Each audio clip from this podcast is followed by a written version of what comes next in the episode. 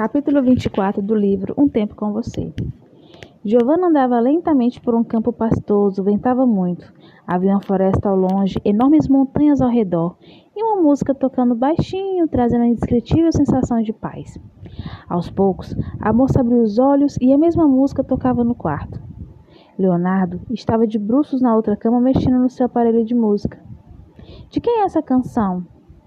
O rapaz olhou rapidamente para ela e retornou a vista para o objeto. É da minha banda. Giovanna se surpreendeu. Você tem banda? Toca o quê? Sou baterista na maioria das vezes, mas a gente varia muito. Tem músicas que tocam guitarra, canto, depende. E aí, meus amigos, gostamos de inverter papéis. Achamos divertido. A menina continuou observando o rapaz. Imaginou ele em um palco. Era necessário ter pouco ou nenhuma timidez. E ele parecia não ter perfil para isso.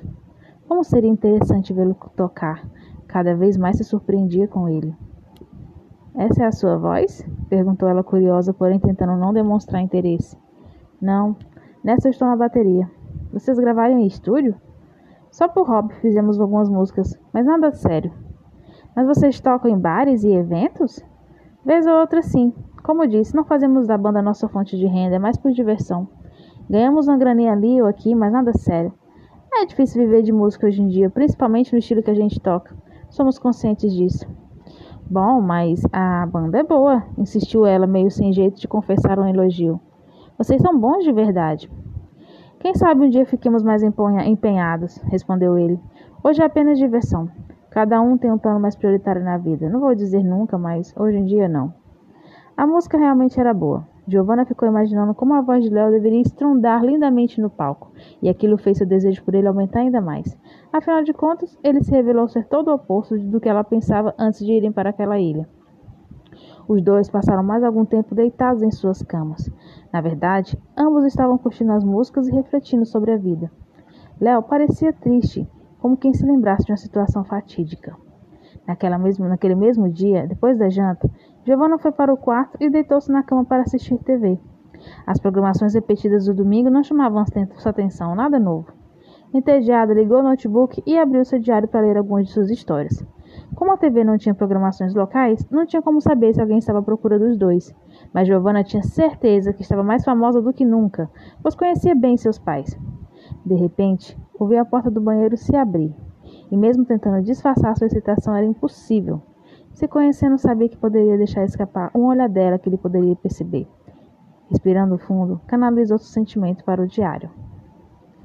Estou muito, muito, muito excitada. Inevitável não ficar.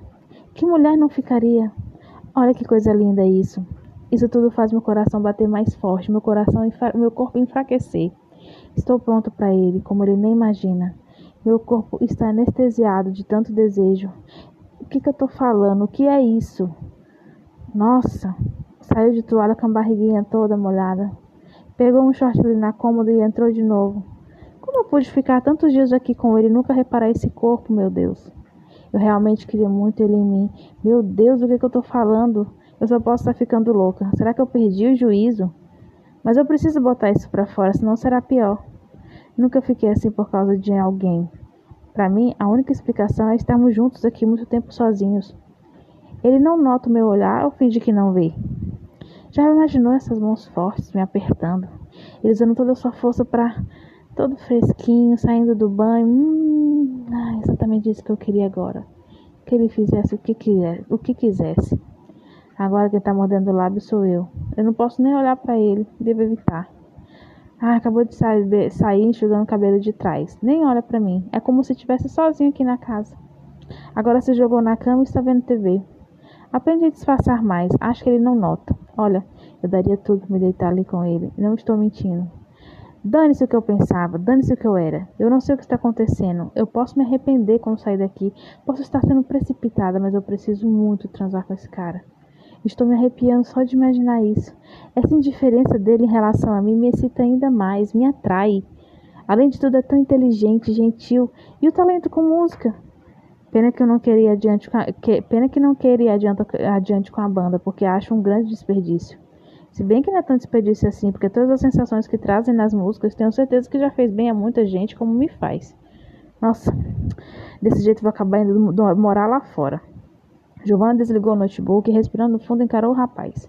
Léo, ao perceber que estava sendo observado, correspondeu ao olhar. É, vou pegar uma lá fora, eu não, tô, eu não tô legal, disse ela um pouco sem jeito. Léo encarou ela com aquele olhar que se deixava a garota ainda mais louca de desejo. Tudo bem, respondeu ele tranquilamente. Doida para falar o que estava sentindo, a menina ficou ali o encarando por alguns segundos. Meio indecisa, antes de sair dali, se arrumou e foi.